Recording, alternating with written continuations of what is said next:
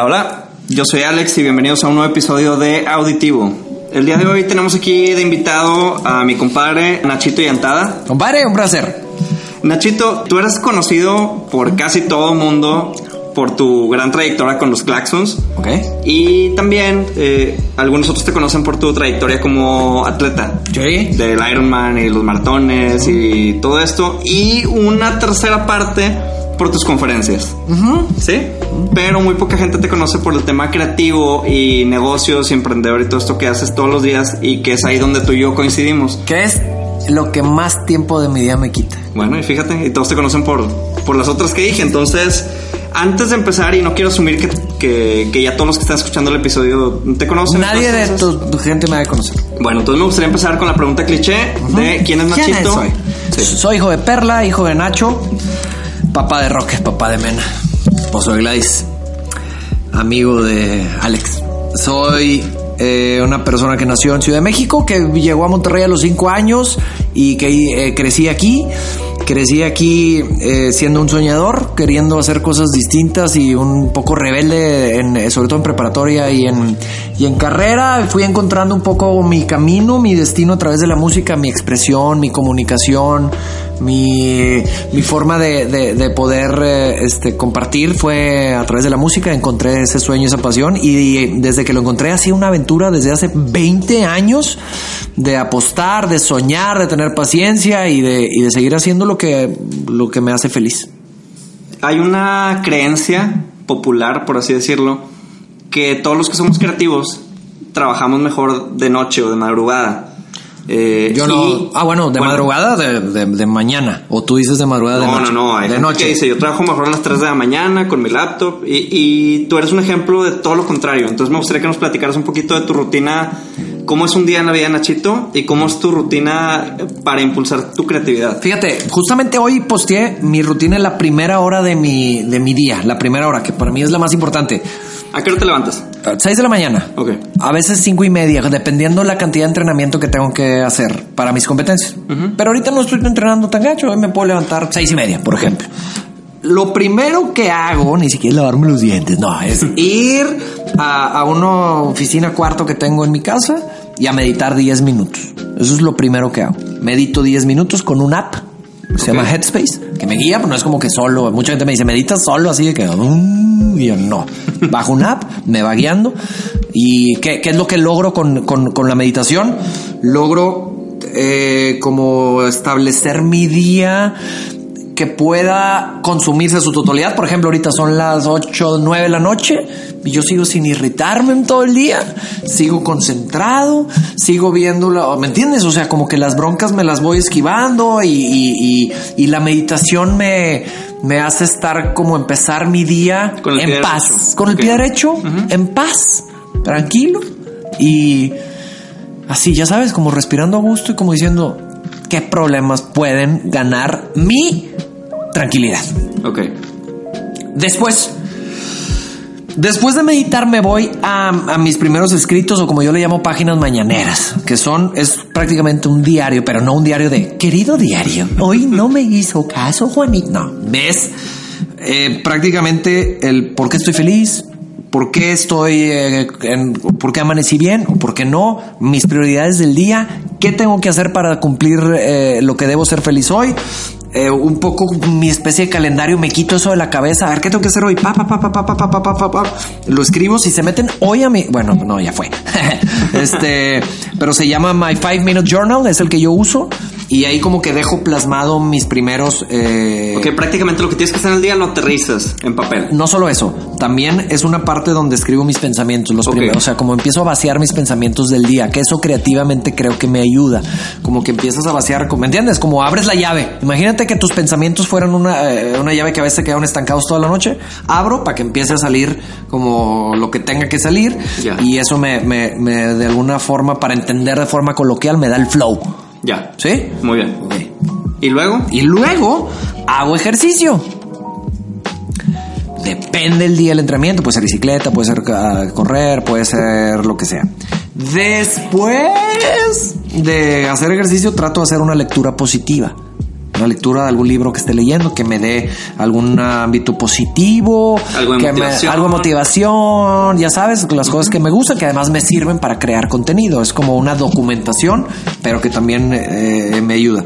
Y después, ya ahora sí, me meto a parte técnica de trabajo antes de salir de mi casa y antes de abrir este Instagram o WhatsApp, que es lo que generalmente pues lo- nos llama la tentación. Antes de abrir eso, trato de mandar mis correos, de escribir, ok, le tengo que antes de distraerme en WhatsApp, porque luego abro el WhatsApp y son mil mensajes, mil grupos, mil chats. Entonces trato de llegar ordenado esa parte y decir, le tengo que mandar mensaje a estos cinco. Generalmente son mis colaboradores de, de trabajo, de negocios. A veces te ha llegado seguramente un mensaje a mi 8 de la mañana, es porque estabas en mi prioridad y, y- y- y te la mandé para alguna de las cosas que tú nos provees como, como empresa.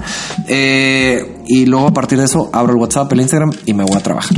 Digamos que empiezas tu día que 8 y media de la mañana, 9. Casi siempre estoy llegando a la oficina nueve y media después de todo esto. Exactamente. Ok, entonces para ti es súper importante estos cinco pasos o cuatro, eh, no recuerdo.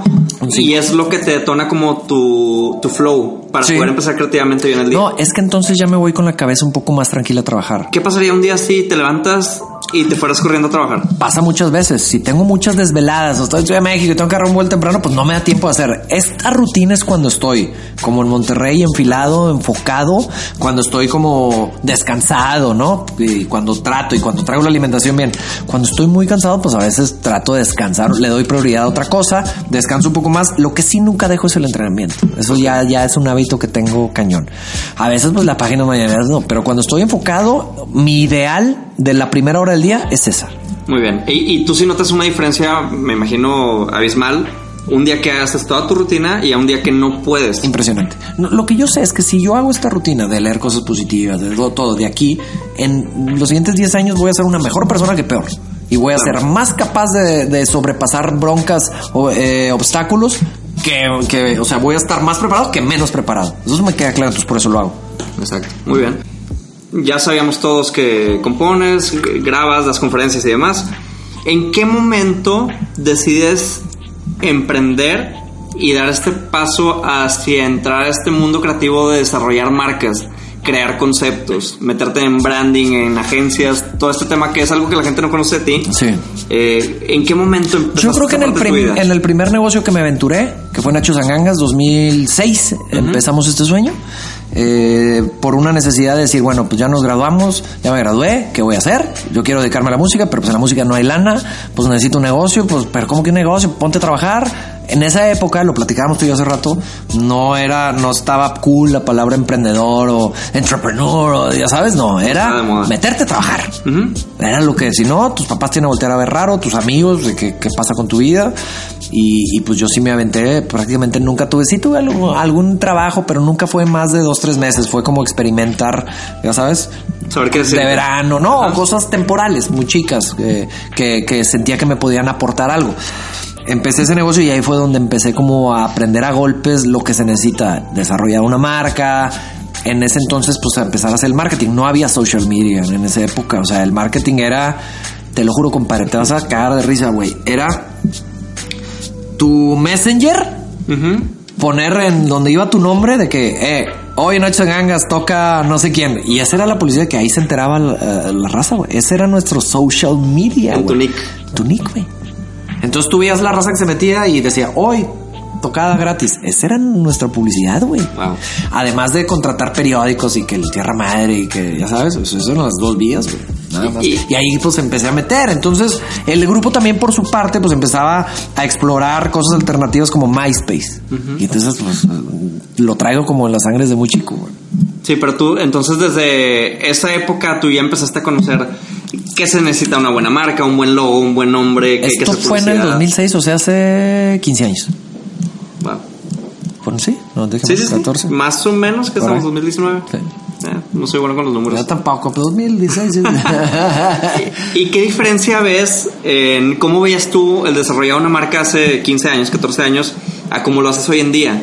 Que hoy en día, para la gente que está escuchando esto, tú y yo hemos desarrollado muchísimas marcas, yo creo que mínimo unas 8. Eh. Marcas exitosas, marcas que la gente conoce, eh, y, y lo digo con mucho orgullo, y yo sé que tú también lo, lo ves así.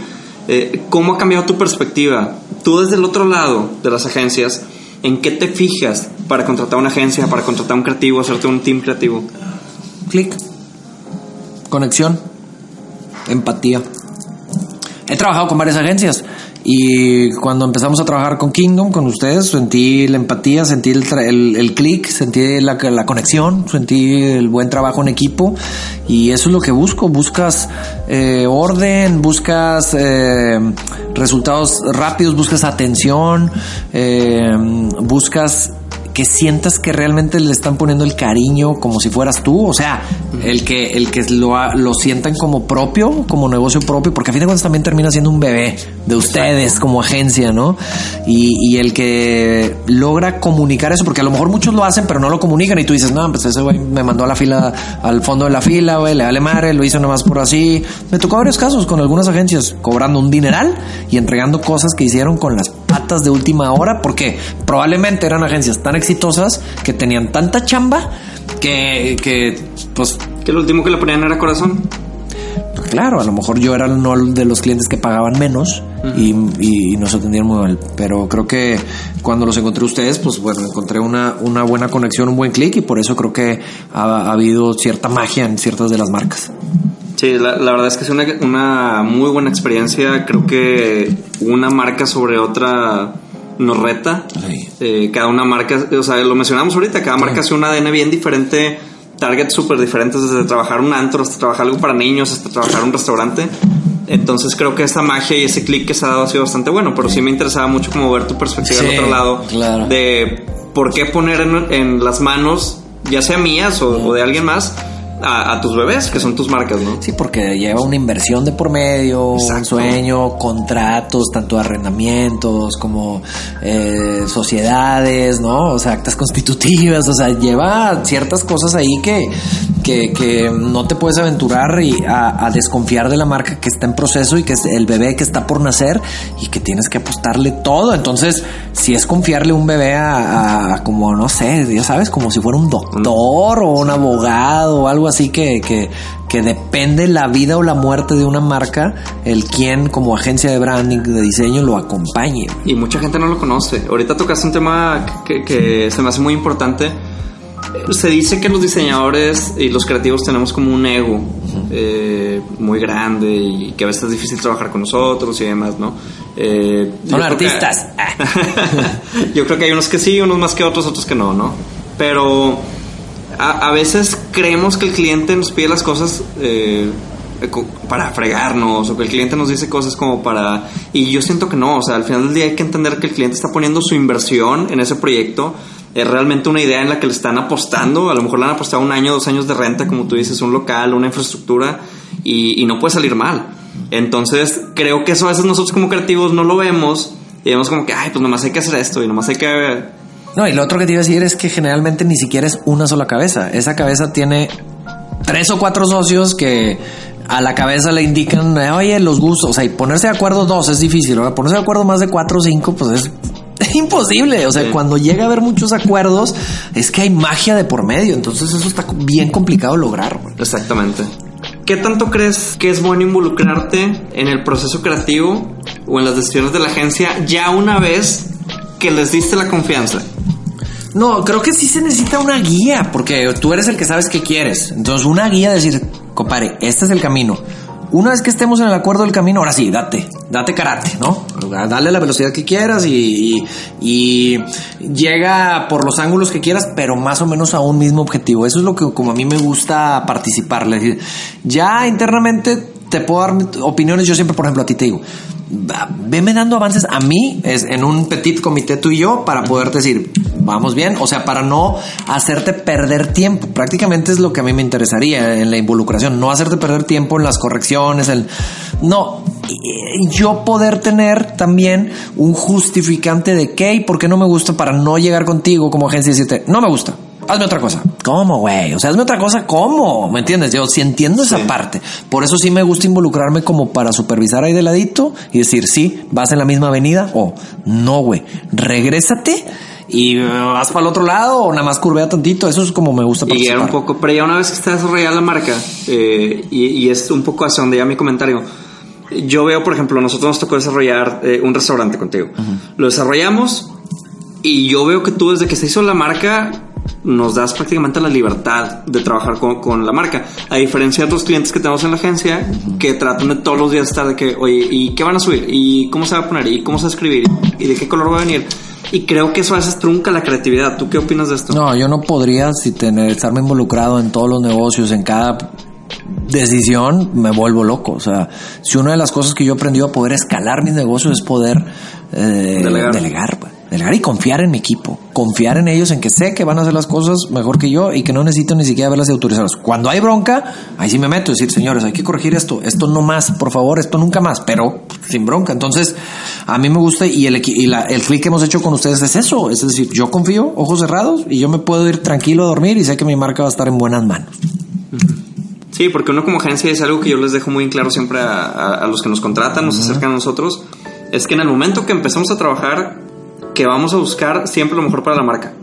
Y lo que les presentemos va a ser lo mejor para la marca desde nuestro punto de vista y de acuerdo a todo el brief que nos entregaron y la investigación que hicimos y demás. Entonces están en buenas manos. Es algo que trato de dejar siempre muy claro. O sea, yo no voy a hacer algo que les vaya a perjudicar o que no vaya con el perfil de la marca. Eso es lo que te digo. Si tú ves el negocio como tuyo, pues vas a hacer lo mejor que puedas. Exactamente. Y eso es lo que yo confío en ti. Y en tu equipo, no solo en ti. Yo sé que lo ven como suyo y eso me encanta. No, es un gran equipo y, y todos se involucran. Digo, tú lo sabes, ¿no? Eso está bruto. Saludos a todos los de Kingdom. algo que estamos hablando ahorita antes de entrar a grabar. Las redes sociales. La importancia de las redes sociales hoy en día. Sí. Facebook o Instagram postear mucho o postear poco, postear fotos, postear videos, postear audios. Platícanos un poquito tú qué piensas de esto. Compadre, acabo de estar con Gary Vaynerchuk en Vayner Media en el 4D, que es un eh, programa que él vende en donde acepta a 10 o 12 personas por sesión y prácticamente estás todo el día en la agencia y todo el día ahí, no estás todo el día con él, pero sí estás todo el día en su agencia, te en su tour y, y, y, te empapan de su ideología o de lo que han logrado ellos como agencia. Tú sabes que es una de las agencias eh, más importantes del mundo ahorita de social media de, de, de, de contenido. de, contenido y él como personal brand pues es el número uno. Entonces ahí uno de los aprendizajes más claros y en resumen es que volumen es lo que necesitamos hacer. O sea, todo. ¿Qué dices? Facebook, Instagram, sí. Podcast, sí. Eh, Textos. LinkedIn, sí. Eh, ¿Qué más? Artículos. Sí. Eh, ¿Cinco veces al día? Sí. Oye, ¿se puede 20 veces al día? Sí. Oye, memes o fotos? Las dos. Oye, no sé qué. Todo. Ahorita. Ahorita más es más. Lo que pasa es que orgánicamente, orgánicamente, ¿qué porcentaje de, de, de, los seguidores de Instagram o de Facebook ven cuando pones algo orgánico? No, es mínimo, es mínimo. mínimo. Pautas es distinto, ese es otro tema, ¿no? El paid growth y cómo pautar y cuánto y lo que sea, eso es otro tema. Pero orgánicamente, tu ventaja que tienes ahorita y que puedes abrir esa brecha del 6-7% que te ven orgánicamente es a través del volumen. Volumen, contenido, contenido, contenido, contenido, contenido, contenido, contenido, contenido, contenido, contenido. Mil veces por mil. Entonces, Esa es mi idea. Todas las redes sociales, todo el contenido Todas las que, que pueda. pueda. Yo eh, ahorita estoy haciendo contenido Facebook, Instagram, obviamente. Twitter no lo suelto, estoy activo en Twitter. No estoy haciendo Snapchat, estoy haciendo Medium, estoy haciendo LinkedIn, estoy haciendo podcast. Ok. ¿Y cuál sientes que es la que más te está dejando bueno, como es, audiencia? No, ahorita Instagram es, es, es, es, ¿Ahorita crees que es la fuerte Instagram? Es la caliente. ¿Y hacia dónde crees que va el tema de redes sociales? Pues va a cambiar muy rápido, quién sabe qué. No lo sé, no lo sé, pero pero tenemos que estar alertas y podernos adaptar al cambio, ¿me entiendes? O sea, yo está con madre, Instagram, Facebook, con madre, todo, pero si entra una nueva red social, ahí voy a estar. O sea, ya estoy en TikTok uh, haciendo mis ejercicios, pero porque me gusta, ¿me entiendes? Porque lo practico, porque me encanta, porque soy social a fin de cuentas. Uh -huh. Pero bueno, pues ahora que todo esto en los negocios me encanta participar, en mi personal brand como Nachito, pues me encanta explorar para luego poderlo replicar a mis negocios y, y, y lo que hago con mi marca personal, pues me ayuda muchísimo también como negocio a, hacer pues la cosa en mis libros, mis conferencias, ¿entiendes? Mis colaboraciones, me gusta. Y hay una cosa que yo te he comentado varias veces que se me hace que hay una barrera como de pena, miedo, no sé cómo decirle, de la gente a agarrar el celular y grabarse hablando y de subir videos hablando. No ¿Al sé, que dirán? No sé si es el que dirán. Seguramente. Pero ¿al que van a decir ¿cómo de mí? romper esa barrera? Dejando de, de darle importancia a la opinión de los demás dejando de darle importancia a la opinión de los demás. O sea, te vas a subir. Lo que generalmente a la gente le da pena es que qué le va a decir su amigo, qué le va a decir los amigos de la novia, qué van a decir los papás, los hermanos. Eso es lo que da. Porque nadie somos buenos la primera vez que agarremos la cámara. O sea, no es eso. Esto es un tema de práctica y de, de personalidad y de lo que sea. Pero la mayoría de la gente. Acabo de conocer a un amigo que se tomó la, tomó la decisión de empezar su personal brand. Y empezó y subió un contenido en Instagram. Pues el güey tendrá 35 años, padre de familia, pero el güey lo está haciendo para sus negocios. Y, y luego nos contó me fue pues muy bien en Instagram, muy pares comentarios. Me dice, pero en WhatsApp todos mis chats, que te crees, pinche bloguero de quinta, jajaja, ¿me entiendes? Y ese tipo de comentarios que son de, madriada, te pueden llegar a afectar a decir, no, ya, ¿para qué le sigo, güey? ¿Entiendes? Si a veces, güey, no subo un tweet porque piensas, o la gente, no subimos un tweet o algo, una idea, un contenido, un video algo porque piensas, puta, no, que, que me va a criticar este güey, me va a criticar este grupo de gente. Y eso es cuando aprendamos que eso realmente, cuando lo tenemos que quitar de la cabeza, vamos a empezar a producir más contenido y vas a ser imparable. Sí, entonces para ti es mucho más importante el dejar a un lado el que dirán, dejar a un lado el que puedan pensar nuestros novios, amigos. En todo, ¿eh? no, solo, no solo en eso, no solo en contenido para redes sociales, en lo que sea.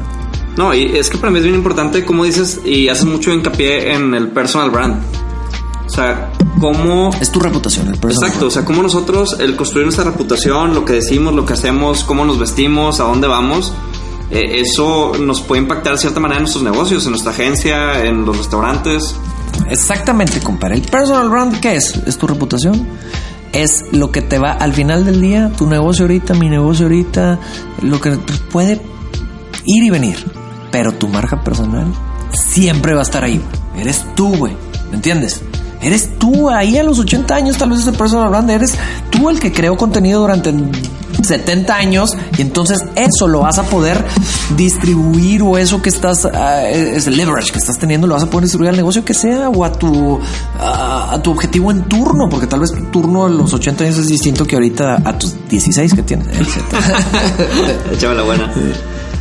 Compadre, ¿qué consejo le puedes dar a las personas que están escuchando que la mayoría son de este mundo creativo, diseñadores, ilustradores y demás. Eh, generalmente estamos acostumbrados a, quizá si nos va bien, compartir nuestro trabajo, pero no trabajamos mucho en esto que tú dices del personal brand. ¿Cómo algún tip que nos puedas dar para empezar, o sea, dar el primer paso? Contenido. ¿Sabes cómo yo empecé mi personal brand? Hace ocho años. Llevo ocho años creando contenido. A mí, gente piensa que empecé la semana pasada con algún video, el video Enamórate Bien o lo que sea. Yo llevo ocho años creando contenido. ¿Cómo empecé? Con un blog. Empecé escribiendo. O sea, la cosa es empezar. Cualquiera de tus diseñadores podría empezar contenido sobre cómo diseñar, sobre las aventuras de un, recién graduado diseñador, algo que te apasione, que lo puedas hacer el resto de tu vida. Hay que aprovechar la tecnología, el teléfono, la computadora, de lo que sea. Entonces, empezar contenido. No todos tenemos que salir en la tele y ser cómicos. Puedes empezar escribir tus aventuras en un artículo. Eso lo puede empezar a hacer cualquiera, un WordPress y un, una página que, se diga diseño para diseño, o sea, lo que quieras, lo que quieras. La cosa es empezar. Yo le recomendaría a toda la gente de diseño gráfico que aprovechen para que, para que su marca personal tenga más amplificación tenga más amplitud, pueda llegar a otros lados y no es lo mismo quién eres. Ah, sí, tú eres el que escribió el artículo. Ah, tú eres el que escribe los... Ah, te vi en un video. Ah, te vi entrevistando gente. No es lo mismo. Aparte, la verdad, vamos a ser sinceros, güey. El beneficio que te da Facebook o Instagram de meterle algunos centavos para que le llegue a la gente que tú quieres. Imagínate que eres fan de alguna agencia y quieres colaborar con alguna agencia. Pautas algún contenido que le pueda interesar a la agencia, lo segmentas directamente a que le llegue a esa persona o a esa agencia y lo empujas. Ese beneficio, güey, ¿quién, o sea, en otras épocas, quién lo hubiera soñado por tener? Te hubieran dicho tu papá, tu abuelo, que ahorita tal vez es difícil hacerlos entender, pero si entienden ese beneficio, te dirían, ¿cómo, güey? Yo pude haberle pagado 500 pesos para que mi escrito o mi idea le llegara a la gente que a mí me interese sin que me reciba en persona, sí, papá, tal vez le puede llegar. Te diría, pues ponte a jalar, mijito, pues está bien fácil, güey. La, vas la tienes súper fácil.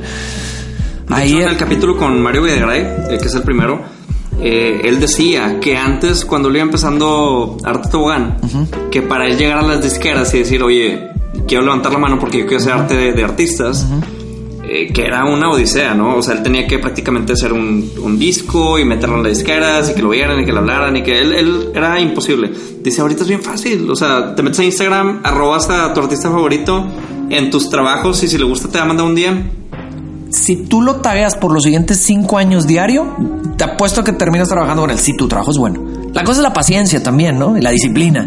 Pero imagínate, tú, tú eres una agencia, vamos a decir, tienes 22 años, empiezas a crear contenido y tu sueño es trabajar con grupos. Empiezas a hacer contenido de diseño para bandas por años, podcast, eh, artículos, eh, contenido para redes y lo segmentas bien y le metes algo de lana que ahorres, tarde o temprano puedes que la gente vea tu trabajo a través de redes sociales y tal vez vives en La Paz, Baja California.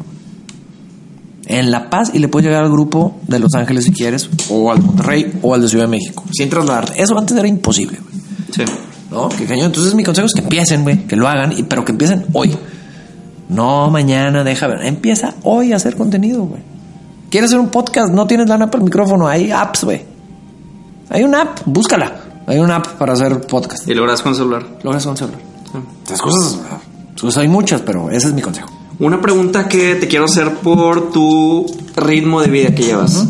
¿Viajas mucho? Sí. Para dar conferencias, para dar conciertos, te involucras mucho como hemos platicado en los negocios, juntas eh, creativas, de business, económicas y demás, ¿no? ¿Tú cómo balanceas tu vida personal con tu trabajo? De entrada, el tema de cómo le hago para hacer, porque me lo preguntan mucho, que cómo le hago para hacer tantas cosas y lograr, lo, lo respondo de la siguiente manera. Yo he, eh, logrado o he podido controlar mi energía. No que la energía me controle a mí, yo la controlo. Yo sé, cuándo, yo sé cuándo tener energía y cuándo descansar.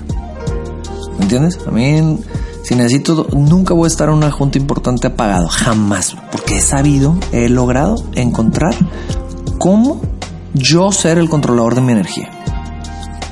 Ah, bueno, ¿cómo le hago? Yo quiero también. Ah, bueno, pues medita. Lee cosas positivas todas las mañanas. Eh, agradece. Eh, esté en familia.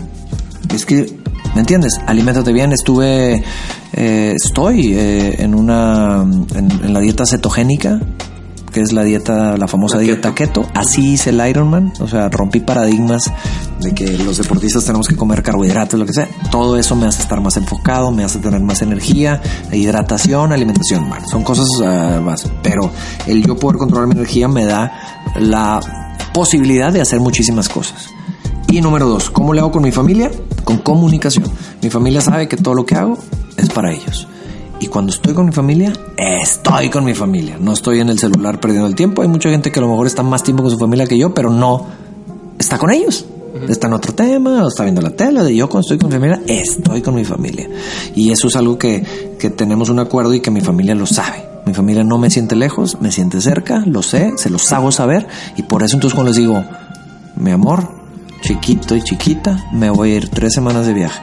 Lo hago por ustedes, todos los días voy a pensar, todos los días les voy a hablar a las 8 y regresando nos vamos a ir dos días solitos a pescar o a la playa o lo que sea. Así es como le hago.